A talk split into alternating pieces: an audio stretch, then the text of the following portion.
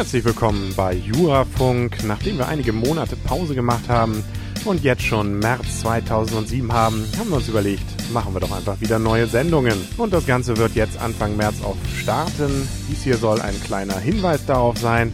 Es lohnt sich also in den nächsten Tagen wieder auf www.jurafunk.de reinzuschauen. Da wird sich sicherlich einiges tun. Wer sich bis dahin langweilt und äh, vielleicht nicht immer nur Jura hören will, immer nur Urteile, der kann ja mal bei unserem anderen Podcast reinschauen bei spiele-podcast.de. Eine Zusammenarbeit mit dem Magazin Gelegenheitsspieler, den Sie wiederum auch finden unter gelegenheitsspieler.de. Da geht es um Brettspiele, Kartenspiele, Gesellschaftsspiele. Also hat mit Jura so gar nichts zu tun, aber auch da gibt es Regeln, da gibt es Gesetze. Das kann also trotzdem vielleicht ja für Sie ganz spannend sein, da mal reinzuhören. Ja, bei Jurafunk hören Sie aktuelle Urteile und Berichte aus den Gerichten. Das alles wieder ab nächster Woche hier auf www.jurafunk.de. Und damit es nicht zu langweilig wird, haben wir hier schon einen kleinen Appetizer. Auf Wiederhören! Kommen wir nun zu einem Urteil vom 27. Februar 2007. Hierin hat der Bundesgerichtshof entschieden, dass weder Bankgeheimnis noch Bundesdatenschutzgesetz die wirksame Abtretung von Darlehensforderungen hindert. Der für das Bank- und Börsenrecht zuständige 11.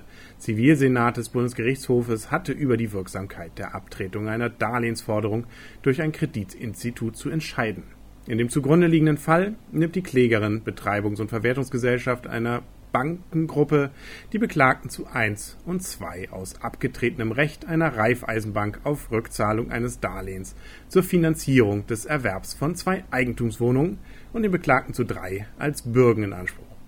Die Beklagten bestreiten unter Berufung auf das Bankgeheimnis und das Bundesdatenschutzgesetz vor allem die Wirksamkeit der Abtretung. Außerdem erhebt der Beklagte zu drei weitere Einwendungen gegen seine Haftung aus der Bürgschaft. Das Landgericht hat die Klage abgewiesen, das Oberlandesgericht hat ihr stattgegeben. Der 11. Zivilsenat hat die Revision der Beklagten zu 1 und 2 zurückgewiesen. Die Klägerin ist zur Geltendmachung der Darlehensforderung befugt weil der Abtretung weder das Bankgeheimnis noch das Bundesdatenschutzgesetz entgegenstehen.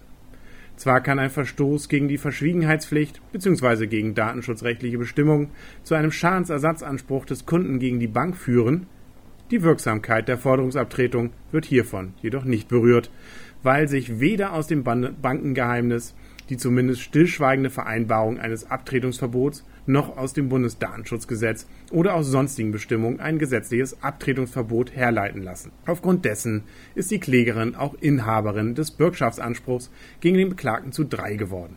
Da insoweit aber noch weitere tatsächliche Feststellungen zu einem von den Beklagten zu drei behaupteten Erlöschen der Bürgschaftsforderung erforderlich sind, hat der Bundesgerichtshof in Bezug auf die gegen den Beklagten zu drei gerichtete Klage das Berufungsurteil aufgehoben und das Verfahren zur erneuten Prüfung an das Oberlandesgericht zurückverwiesen. Mehr hören Sie nächste Woche. Bis dahin wieder auf jurafunk.de.